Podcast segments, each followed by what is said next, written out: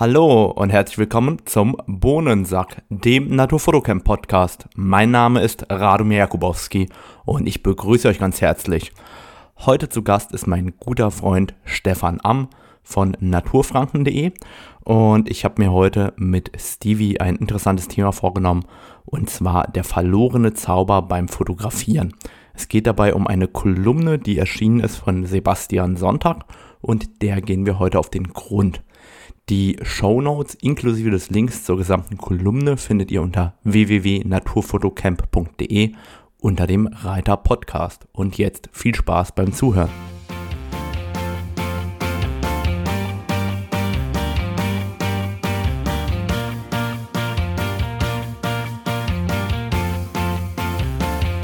Hi Stevie, schön, dass du dir heute Zeit genommen hast für uns. Hallo Rado, ist doch selbstverständlich. Freue dich mal wieder zu hören. Ja, ich habe heute ja ein Thema für uns mitgebracht. Ich hatte es angekündigt zwischen dir und mir. Und zwar ähm, habe ich eine Kolumne gefunden im Fotomagazin, über die ich mit dir sprechen wollte. Die Kolumne stammt von Sebastian Sonntag und ist überschrieben mit dem Titel Verlorener Zauber beim Fotografieren. Ich lese einfach mal ein, zwei Sätze daraus vor, die meiner Meinung nach die Quintessenz davon bilden, was der Autor uns hier mitgeben möchte. Und zwar schreibt er, die technische Entwicklung der letzten Kamerageneration ist beeindruckend. Doch sie verschlechtern auch zum Teil die Bildergebnisse. Wo bleibt die Emotion bei stets perfekten, scharfen, rauschfreien Bilddateien, die direkt von der Kamera in die Cloud geladen werden? Wo bleiben die Zufälligkeiten, die kleinen Unperfektionen, die Authentizität, die Konzentration auf den Moment?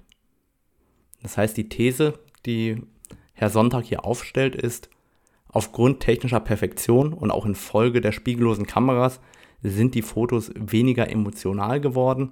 Kein Korn, keine Unschärfe, keine Belichtungsfehler, keine Emotionen. Und darüber wollte ich mich heute mit dir austauschen. Einfach äh, für die, die es nicht wissen, Stevie fotografiert auch sehr gerne mit äh, analogen Kameras von Mittelformat. Stevie fotografiert auch gerne mit einer Leica oder eben mit der stets perfekten Nikon. Und deshalb ähm, habe ich mir Stevie als Gesprächspartner geschnappt, um so ein wenig darüber zu sprechen, was hier in der Kolumne thematisiert wird. Wie ist denn dein erster Eindruck, wenn du das liest? Ja, das äh, hört sich erstmal sehr überzeugend an und ich bin ja auch, wie gesagt, du hast es ja gerade erwähnt, dass ich gerne mal auch analog arbeite und da natürlich äh, Korn, gewisse äh, Imperfektionen von äh, Staub angefangen, äh, die man halt dann äh, sagen wir mal, schwer kontrollieren kann. Oder da kommt man dann vielleicht schon auch in die Richtung des Themas. Oder geht man her äh, und hat sein digitalisiertes Negativ oder Dia am Computer und fängt dann an, wie verrückt jedes äh, Staubkörnchen, jedes Fusselchen raus zu retuschieren. Mm, das ist vielleicht ein ganz guter Ansatz, um zu dem Thema zu kommen.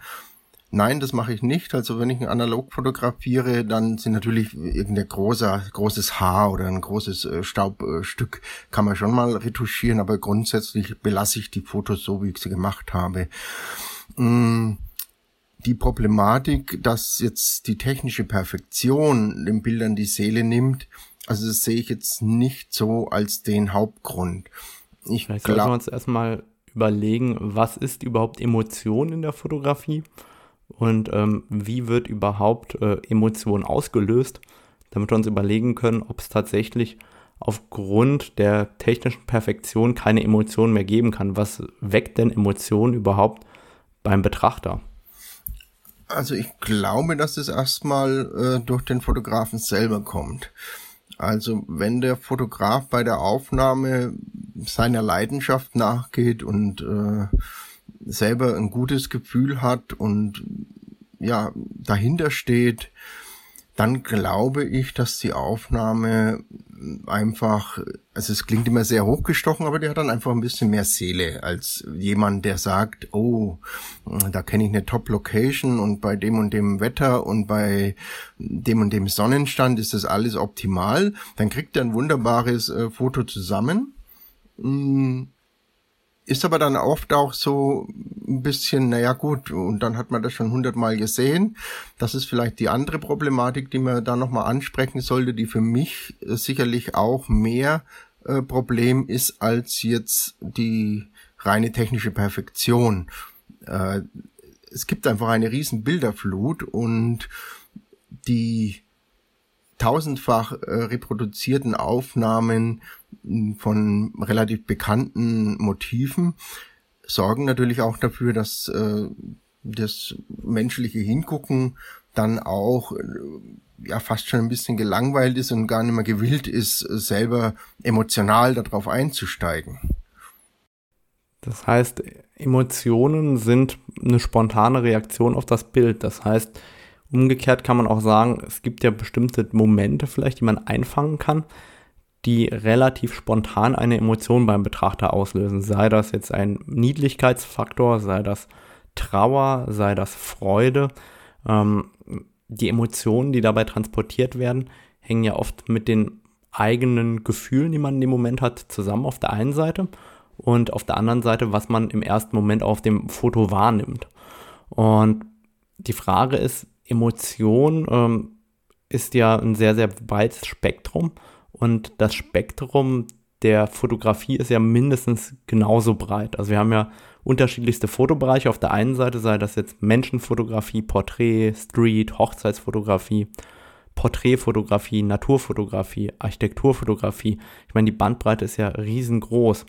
Und die Frage ist, wie ähm, wird Emotion überhaupt zum Betrachter auch transportiert und wodurch kommt diese zustande? Weil ich habe das Gefühl, dass hier der Autor sehr, sehr stark eigentlich eher an diese oder rein in diese Menschenfotografie-Schiene denkt und äh, davon eher spricht, als jetzt ähm, von einem Produkt, einem äh, Bauwerk oder von der Natur und oder Tieren.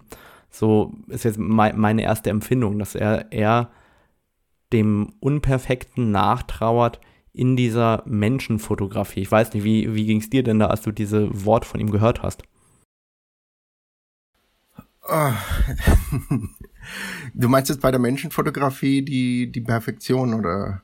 Ja, ich, ich, ich habe das Gefühl, dass er eher darauf abzielt, also ihm fehlt so dieses Korn, diese Unschärfe, diese ähm, Unperfektion in der Menschenfotografie, hatte ich das Gefühl. Weil wenn ich an zum Beispiel die Tierfotografie denke, da würde ja meine Emotion ausgelöst werden, zum Beispiel durch einen lustigen Moment, den du vielleicht nur deswegen eingefangen hast, weil du mit der heutigen Technik mit 20 Bildern pro Sekunde draufgehauen hast und dann zufälligerweise den Moment hast, wo es so aussieht, als ob die Möwe dem Adler auf dem Kopf sitzt als Beispiel. Und dann hast du da eine Emotion geweckt, aus Versehen, dadurch, dass du viele Bilder pro Sekunde machst. Und die Frage ist, ähm, wie wecken wir die Emotionen beim Menschen und wo, wie schaffen wir es, dass unsere Bilder emotional sind? Ist das eine reine technische Sache oder irgendwie müssen wir da rangehen und das Ganze irgendwie aufsplitten auf unterschiedliche Fotogenres und Motive, damit wir uns überlegen können, wie wir als Fotografen auch diese Emotionen wecken können. Ja, also da ist, kommt mir erstmal in den Sinn, wenn ich jetzt, also wir haben ja vorhin schon die Emotion angesprochen, die Emotion immer auf der Seite äh, des Bilderstellers, also des Fotografens und die Emotion beim Betrachter. Äh, dass das teilweise komplett unterschiedlich sein kann, wird dir vielleicht auch schon mal passiert sein, äh, wenn du was fotografiert hast und du siehst halt das darin und der Betrachter sagt, oh nee, aber das ist doch da und das und das und das macht mich traurig, obwohl vielleicht was Freudiges sein soll, dann, ich mache ja gerne recht dunkle Bilder, düster mit Nebel und solchen Sachen, äh, die sind für meine Empfindung, mache ich das sehr gerne, weil das äh, Landschaft eben in einem anderen Licht zeigt. Bei Menschen ist es ja so, dass ich, auch wenn ich zu dem Menschen emotional schwierigen Zugang finde, werde ich mit im Korn und ein bisschen Schnickschnack und das Ganze auf analog getrimmt oder vielleicht sogar analog aufgenommen, werde ich das auch nicht äh, toll rüberbringen. Die andere Seite ist wieder der Fotograf, der dann anfängt, ähm, so zu retuschieren, dass ich äh, ein maskenhaftes Gesicht habe, also so weich gezeichnet, dann die Augen nochmal extra geschärft. Das kommt mir immer so vor, dass ich immer sagen will, man nimmt das Model endlich mal die Maske ab. Ja, man sieht nur die Augen leben. Und das ist, äh, also, aber das ist jetzt für einen Betrachter einer solchen perfekten Frau, die dann da steht und alles glatt und alles schön, äh, ist ja auch dann gewollt. Also, man ist da, denke ich mal, immer in einem, in einem Zwiespalt, wenn man anfängt zu fragen, welche Emotion löst es aus? Will ich das steuern oder will ich einfach nur meine Emotionen zeigen? Und was dann vielleicht auch noch da äh, ganz wichtig ist, es ist vielleicht auch schön, wenn der Fotograf bekannt ist oder ein bisschen einen Namen hat und seine Geschichte, die er erzählen will, also jetzt nicht äh, eine, eine Geschichte im Sinne einer Serie, sondern im Sinne seines Lebens. Also wenn man so fotografiert, dass man einfach sagt, naja, das ist, mache ich gerne. Ich bin gern draußen in der Natur. Ich bin gerne, äh, also ich spreche jetzt mal von mir, bin gerne Kleinkunstkonzerte. Äh, ich finde interessante Menschen äh, schön zu fotografieren. Das ist ein Teil meines Lebens. Und wenn jemand sich dann mit den Fotos beschäftigt und sagt, Mensch, die kommen gut rüber, die gefallen mir, das, das ja, das gefällt mir, will ich auch so äh, mal erleben dann denke ich, ja, ja, dann denke ich eben, dass das so rüberkommt. Eigentlich sprichst du ja da vom Sender-Empfänger-Prinzip.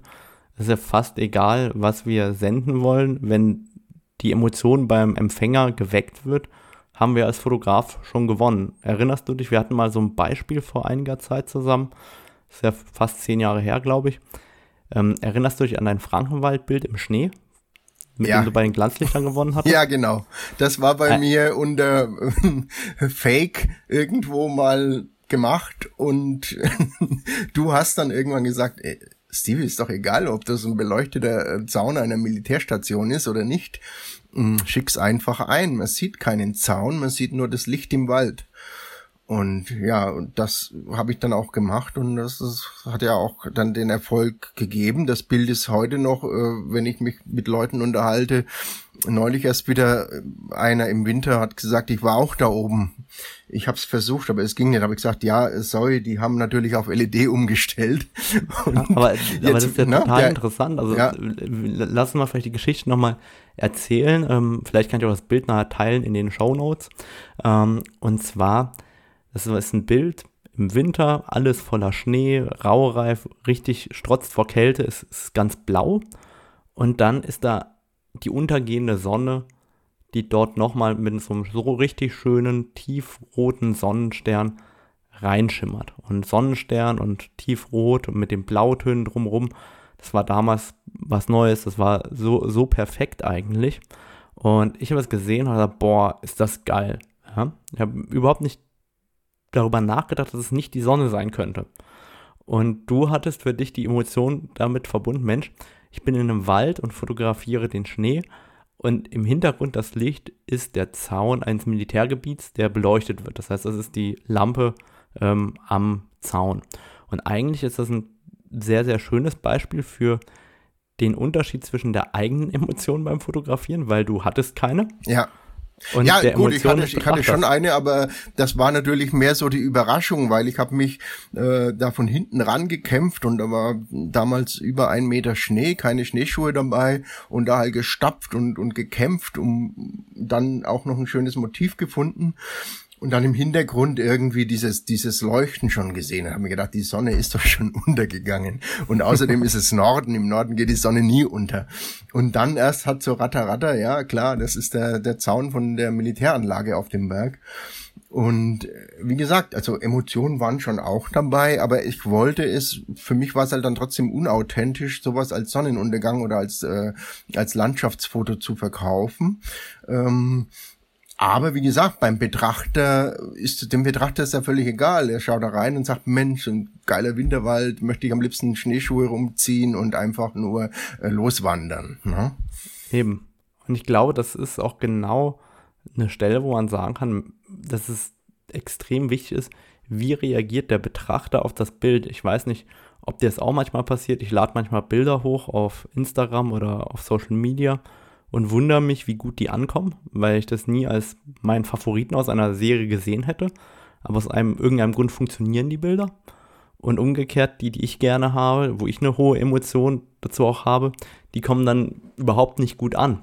Und die Frage ist dann auch, was ist eigentlich das Wichtigere, die Emotion bei uns als Fotografen oder die Emotion ähm, beim Betrachter der Bilder? Ja, die Frage, die ich mich da, die ich mir da eher stelle, ist die, ähm, wollen wir wirklich nur die Emotion beim Betrachter? Also ist das wirklich wahr? Also gerade im Hinblick auf, ähm, ich möchte, also ich selber bin ja jemand, der, der auch viele Einzelwerke, Einzelfotografien macht und, und auch verkauft. Aber trotzdem möchte ich das Gesamtdenken, also diese, diese, das Gesamtwerk oder die, die Story äh, nicht dem unterordnen, dass sich sagt, na, das könnte denn, das gefällt den Leuten vielleicht gar nicht, ja. Äh, das ist zum Beispiel, ich fotografiere gerne Spinnen auch und dann, wenn ich eine Spinne hochlade, dann habe ich 100 äh, Follower weniger. Also jetzt übertrieben gesagt, also aber die die gehen immer runter, wenn wenn man sowas äh, was für Leute Ekel auslöst oder eine Schlange, äh, dann gehen die Follower. Aber deswegen werde ich mich nicht äh, dazu äh, hinreißen lassen zu sagen, na dann gibt's halt keine Spinnen oder Schlangen mehr. Ja? Also das ist das ist ein Konflikt, weil weil wir heutzutage trotzdem auch äh, als Fotografen auch Bekanntheitsgrad und und Abonnenten und und und Klicks aus sind, ganz klar. Es ist ja irgendwie mal die Kundschaft von morgen vielleicht äh, oder eigentlich schon die Kundschaft von heute auch. Aber will ich wirklich die die Emotion beim Betrachter erwecken, dass er mein Bild gut findet, oder will ich äh, eine Geschichte erzählen, die dem Betrachter anregt, das Bild zu verstehen und vielleicht die Emotion, die zu dem Thema gehört, zu wecken? Also das ist immer meine Frage, die ich mir so in letzter Zeit stelle. Das ist eine schwierige Frage, die man für sich selber beantworten muss und dann auch konsequent umsetzen muss, weil ich glaube, da gibt es zweierlei Schuhe. Es gibt diejenigen, die sagen, okay, hey, das funktioniert auf Facebook oder auf Instagram oder auf Social Media allgemein. Und ähm, dann zeige ich den Leuten das, was sie wollen. Oder ich zeige den Leuten nur das, wozu ich Lust habe. Und ich glaube, dass da einfach eine gewisse Diskrepanz da ist. Ich habe für mich selber festgestellt, dass es so ist. Und ich zeige im Großteil meiner Arbeiten eigentlich eher auf Instagram-Bilder, die der Masse gut gefallen. Und manchmal stelle ich ganze Serien fertig, wo ich weiß, hm, gefällt mir gut, dann schicke ich dir die gerne rüber oder auch einen anderen Freund und ähm, die gefallen mir die Bilder und ich weiß, dass die mir besser gefallen als das, was ich sonst online zeige. Aber die behalte ich einfach für mich, weil ich sage, okay, das passt einfach nicht im Moment in mein Portfolio online, das passt nicht zu dem, was die Leute erwarten oder sehen wollen. Und dann fotografiere ich ja im Endeffekt diese Serien dann für mich und gar nicht für ähm, die Leute nach außen hin. Ja, ja, genau. Das ist ja dann das, was du für dich magst und dann aber trotzdem aufgrund deiner Qualität ja, und da kommt sicherlich auch wieder, man kann die technische Perfektion oder technische Qualität auch nicht komplett heruntermachen und äh, sagen, dadurch wird äh, das, das Bild irgendwie wertlos oder leblos oder sowas. Also das glaube ich gar nicht. Also man, man sollte halt nur nicht immer äh, diese technische Perfektion als das Nonplusultra ansehen. Also ich selber bin bei meiner, bei der Nutzung meiner Leica oft äh, beim 50 mm 1.4, ich nutze das fast nur offen. Ich muss ja verschwenken, ich kann nur in der Mitte scharf stellen, muss ein bisschen verschwenken und habe dann manchmal das, das Auge, auf das ich scharf gestellt habe, sicherlich nicht hundertprozentig im Fokus. Aber äh, was soll's? Also darum, darunter wird das Endergebnis nicht leiden, wenn ich sonst die Stimmung vor Ort oder das, das Geschehen einfangen konnte. Und darum sage ich mir da immer, also ja, da ist immer ein Zwiespalt drin. Wenn ich jetzt wirklich was für die Wand mache, eine Struktur oder so, dann finde ich schon nicht so toll, äh, wenn ich dann sage, na gut, da habe ich halt ein bisschen die Kamera äh, nicht äh, parallel zum Objekt gehabt, ist halt die eine Seite unscharf. Ja, also da gibt's immer verschiedene Anwendungsmöglichkeiten, wo die technische Perfektion äh, Spaß macht. Und genauso gibt es Sachen, in denen man äh, eben mit der äh, Imperfektion, Unperfektion einfach dann leben kann und muss. Eigentlich sprichst du da einen ganz wichtigen Punkt an, nämlich das Thema Einsatzzweck. Weil wenn ich mir jetzt so den Einsatzzweck vorstelle, dann muss der ja auch ähm, passen. Wenn ich jetzt äh, für Coca-Cola die neue Kampagne schieße und es geht darum, die Coca-Cola-Flasche zu fotografieren, dann würde mir, glaube ich, die Marketingabteilung den Kopf abreißen, wenn die Cola-Flasche nicht richtig scharf wäre und das Ganze technisch nicht perfekt ist. Also ja, die Farben nicht passen und solche Sachen. Ja? Also da ist ganz klar, dann das sind so Punkte, wo die technische Perfektion äh, gut ist. Wenn du natürlich irgendwann mal, wenn man einen ganz großen Namen hat, dann kann man mal hergehen und dann Modefotografie machen mit so Einwegkameras, ja. Äh, also wie gesagt, das, ja. ist, das ist alles möglich und ich plädiere dafür, dass man die verschiedenen Möglichkeiten nutzt und das eben einbaut, aber nicht nur so auf diese technische Perfektion guckt, aber auch nicht anfängt zu sagen, oh, ich muss jetzt jedem Bild ein Korn zufügen oder alles mit dem Delta 3200 äh, ASA-Film fotografieren, damit ich mein Korn habe. Das ist äh, dann genau die andere Seite, die ich dann auch nicht äh, befürworten würde für mich. Ja, ich glaube auch, dass es äh, genau die Punkte sind, die da an der Stelle auch ganz wesentlich sind. Auf der einen Seite ähm, die Emotionen beim Betrachter und der Einsatzzweck. Und ich habe auch im Moment manchmal das Gefühl, dass dieser Trend zum Analogen eher was Hippes ist an der Stelle und weniger etwas, was man wirklich lebt oder für das man steht, weil ähm, Shoutout an einen anderen Stefan, der sich vielleicht jetzt angesprochen fühlt, der hatte mir heute noch geschrieben, ähm, ja, Mensch, wenn man immer nur analog fotografiert heutzutage, um Korn zu bekommen und dann noch nicht mal seinen Film selber entwickelt, dann weiß man ja schon, was man davon zu halten hat, weil man dann ja natürlich auch in der Dunkelkammer noch vieles beeinflussen kann.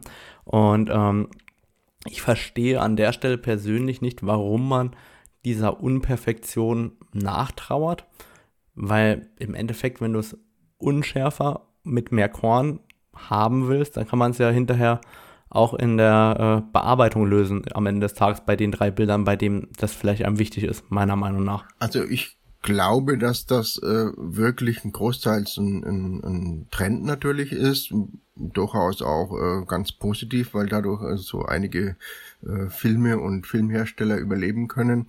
Äh, was vielleicht das Entscheidende ist, ist äh, dieser Unikatgedanke. Also, äh, dass man eben wirklich war, was in der Hand hat und keine äh, 100 RAW-Files, sondern äh, ein 4x5 zum Beispiel, negativ. Das ist, glaube ich, so ein bisschen der Unikatgedanke, dieser, dieser, dieser hm, handwerkliche Prozess. Ich denke mal, dass, dass man das auch wertschätzen kann und sollte. Und wie gesagt, ich glaube, ich, wenn ich, äh, wenn mich mal jemand bitten sollte, ich soll eine Porträtserie machen von, von, von so wichtigen Leuten oder irgend sowas, dann würde ich auch, äh, würde ich sagen, na gut, das sind vielleicht so, sagen wir mal, 20 Leute, dann mache ich das alles äh, mit der Linhof 4x5 und dann habe ich immer Unikate, muss natürlich handwerklich sauber arbeiten und dann auch schauen, wie man das eben dann auch digital zur Verfügung stellt heutzutage. Aber das, das wäre dann, wird mich auch reizen, dann sowas zu machen. Ja, aber jetzt zum Beispiel eine Hochzeit mit dem, mit dem Schwarz-Weiß-Film, also da würde ich mich jetzt nicht dran trauen. Also da müsste schon jemand sagen, uns egal, ob das alles was wird, äh, Max einfach, ja, mm, dann vielleicht. Aber so von mir aus, da bin ich schon lieber auf der sicheren Seite und habe dann die digitalen Möglichkeiten der Kontrolle zur Hand. Aber rein ähm, von der Business-Seite her betrachtet, ist es ja eigentlich dem Betrachter vollkommen egal, wie das Bild entstanden ist. Ähm, wenn er es am Ende des Tages abnimmt oder für seinen Zweck gut findet. Und ähm, ich habe immer das Gefühl, dass gerade in der Naturfotografie, wir haben jetzt sehr, sehr viel über Menschen gesprochen, eigentlich die technische Perfektion sehr gewünscht ist. Also ähm, ich weiß nicht, wie, wie dein Eindruck ist, aber eigentlich wollen wir ja, wenn wir ein Foto von einem Tier machen, wollen wir es ja entweder richtig scharf haben oder richtig abstrakt. Aber jetzt ein scharfes Tierporträt, das jetzt noch äh, am, on top ein wenig rauscht, ähm, da hätte ich eigentlich, wenn ich persönlich äh, für mich spreche, keinen Bock drauf. Ja, also das ist in der Tierfotografie ähm, sicherlich mehr der Anspruch, dass äh, die Qualität passt, also diese technische Qualität. Allerdings äh, fand ich damals die Auswahl äh, zum, glaube ENJ des Jahres war das Britta Jaschinskis Gepard Genau. Also ich war jemand, der äh, hinter der Aufnahme stand, weil es äh, ja hat mir einfach gefallen und jeder andere hat gesagt, na, das ist ja, oh Gott, und Schwarz-Weiß noch dazu und das. Aber das, da sind halt eben die Geschmäcker unterschiedlich und ich fand das auch wieder eine Würdigung auch im Kontext also im Kontext der künstlerischen Arbeit von, von, von Britta. Und deswegen stand ich voll hinter dem Bild. Also nicht als einzeln rausgegriffenes, sondern wirklich äh, mit Bedacht gewählt. Und äh, jede Jury muss ja dann, oder jedenfalls beim ENJ ist es ja so, gibt ja dann auch äh, einen schönen Text dazu raus, warum und weshalb. Ja, also ich werde auch da nochmal ähm, die Ergebnisse vom Europäischen Naturfotograf des Jahres von damals verlinken. Ich bin gerade selber auf der Website und schaue gerade, wann das war, weil ähm, da muss man, glaube ich, auch nochmal den zeitlichen Kontext mit berücksichtigen. Weil, wenn ich mich recht entsinne, war es irgendwie 2014 oder so. Das heißt, das war ja noch lange bevor das ähm, jetzt so im Trend war. Ähm, das heißt, damals war es ja noch was Modernes, was Einzigartiges, was einfach ganz anderes. Und heute ähm, ist es ja ich will nicht Mainstream, aber doch sehr Mode geworden, äh, in diese Richtung zu fotografieren. Und da merkt man dann doch eben meiner Meinung nach, ähm, dass es vielleicht jetzt auch an manchen Stellen zu viel davon geworden ist, dass man da so ein bisschen überdrüssig geworden ist und es nicht äh, gut fand. Natürlich, also natürlich. Findet. Ja, natürlich. Es ist, ist ja bei äh, Britta auch so, dass sie die äh, sämtliche Aufnahmen, die sie sonst gemacht hat, auch äh, mh, damals noch, ich weiß nicht, wie sie es heute macht, aber damals auf jeden Fall hat sie analog gearbeitet und das fand ich dann auch ein sehr äh, also authentisch in der in der ganzen Reihe drin. Ja, nicht so ja, ach ja, ich könnte mal was gewinnen und dann mache ich es halt ganz cool analog, ja. Also so funktioniert es sicherlich nicht. Ja. Und jetzt sage ich dir was beeindruckendes. Ich habe jetzt durch alle ENJ äh, durchgeklickt auf der Website der GDT. Britta hatte dieses Bild 2010 eingereicht. Das ist elf Jahre her. Okay, ja, das ist natürlich schon eine ganze also Zeit her, ja. ja. Aber guck mal, wie gut die Emotion oder wie stark die Emotion an dem Bild ist, dass wir beide dieses Bild auch heute noch in Erinnerung haben. Und ich habe es jetzt gerade vor mir offen und ich muss sagen, heute empfinde ich das Bild als mega hip und damals war es wirklich mal was, was ganz anderes, was ganz Neues. Also es ist krass, wie damals die Jury den Zahn der Zeit anscheinend getroffen hat, im Vorfeld schon ähm, und etwas gekürt hat, das heute äh, eigentlich State of the Art geworden ist. Ja, und auch, äh, wie gesagt, bevor man sowas immer verreist oder zu sehr äh, der Meinung ist, das ist nicht äh, adäquat, dass man einfach mal ein bisschen einen Gang zurückschaltet und sich das auf sich wirken lässt und äh, auch mal offen für andere Sachen ist. Und ja, das ist, äh, denke ich mal, was man aus äh, so einer Geschichte ziehen kann. Eben. Ja, ich kann mich auch erinnern, wie das Bild damals in der Presse verrissen worden ist.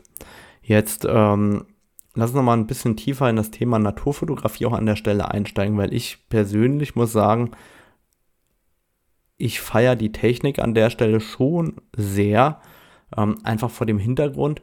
Mit Tieraugen-Autofokus, mit einem besseren Dynamikumfang, mit weniger Rauschen und mit einer schnell, schnelleren Serienbildfunktion kann ich ja natürlich äh, für mich technische Perfektion oder technisch perfektere Bilder machen als vorher und oder mehr Output aus der gleichen Situation rausholen als früher. Und dann muss ich sagen, finde ich diese ähm, perfekten Bildergebnisse, die ich damit raushole, ich finde das überhaupt nicht verwerflich, wie uns das ähm, der Herr Sonntag glauben lassen möchte, sondern eigentlich für mich als Profi in dem Bereich doch sehr, sehr schön, weil ich einfach viel mehr Bilder habe, mit denen ich was anfangen kann. Bilder, die ich verkaufen kann, Bilder für den Blog, Bilder für den Stream, egal wofür ich sie einsetze, ähm, Bilder für die Magazine. Es ist einfach in der gleichen Zeit deutlich mehr Output. Und das ist ja, wenn man professionell mit dem Gerät arbeitet, doch eigentlich der Traum, zumindest für mich. Ja, also da muss ich dir recht geben. Und äh, grundsätzlich hindert dich auch niemand daran, die Kamera anders zu benutzen. Also zu sagen, okay, äh, da mache ich mal halt meinen Wischer oder da mache ich äh, mal was Unscharfes oder äh, ja, dann der manuelle Modus steht dir jederzeit offen und äh, du kannst deine Kreativität immer noch freien Lauf lassen, hast aber trotzdem ein scharfes Auge im Flug ja, was äh, bis vor paar Jahren schon noch immer ein bisschen Glückssache auch war. Eben, und das, da muss ich aber sagen, da finde ich die technische Perfektion sehr, sehr angenehm. Umgekehrt verstehe ich es manchmal, wenn ich Menschen fotografiere. Es ist echt langweilig geworden, wenn das Auge erkannt wird und einfach jedes Bild in Folge ein Treffer ist. Ähm, da erwische ich mich auch immer mal wieder, dass ich eher äh, ein manuelles Objektiv adaptiere, mit dem ich auch gerne mal mit manuellem Fokus arbeite, weil es mir irgendwie mehr Bezug zum Modell oder mehr Bezug zum Foto gibt, weil ich ein bisschen mehr Aufwand hatte, weil wenn ich nur auf den Auslöser drücken muss und äh, das Auge ist perfekt scharf, äh, das Auge wird auch direkt gefunden, dann ist das zwar klasse im ähm, Kontext, wenn ich sage, okay, ich fotografiere eine Kampagne, bin ich froh, wenn ich äh, nur zehn Bilder machen muss und alle zehn sind scharf, wie ich mir das vorstelle. Umgekehrt, wenn ich jetzt ähm, eher meine Freunde fotografiere, dann empfinde ich es eben durchaus auch als cool, mal diese unperfekten Bilder zu machen. Aber ich glaube, der große Vorteil der Spiegellosen ähm, oder des Ganzen ist ja, dass wir die Möglichkeit haben, beides zu erreichen, indem wir einfach auch mal irgendeine alte Scherbe dran schrauben, die wir in Opas Keller finden und damit einfach auch losziehen können und ausprobieren können, was passiert. Aber ich würde eigentlich ungern die heutige Technologie tauschen wollen gegen äh, das, was wir vor 15 Jahren hatten persönlich. Ja, also wenn man da ist es äh, die Tierfotografie, Naturfotografie universell gut abdecken will, äh, muss man da am Ball bleiben. Also ich selber bin ja dann auch nicht jemand, der sagt, ich äh, kann da in Waldrennen alles mit der Leica machen. Also ich habe da meine Nikon noch genauso im Einsatz, gerade mit den großen Telit-Brennweiten und da inzwischen auch spiegellos. Also der Technik sollte man sich da nicht äh, ganz verschließen. Super, ich glaube, damit haben wir eigentlich sehr ausführlich heute über diese Kolumne gesprochen. Ich werde die auch nochmal in den Show Notes verlinken. Die Show Notes findet ihr wie immer unter www.naturfotocamp.de unter dem Reiter Podcast. Und bei dir, Stevie, bedanke ich mich erstmal ganz, ganz herzlich, dass du dir heute für uns Zeit genommen hast. Vielen Dank. Ja, bitte gerne. Und äh, Gruß an alle Zuhörer. Danke fürs äh, für den Abonnieren des Podcasts und äh, das musst du wegschneiden. das lassen wir drin, wie, wie immer. Gut. Ja, danke.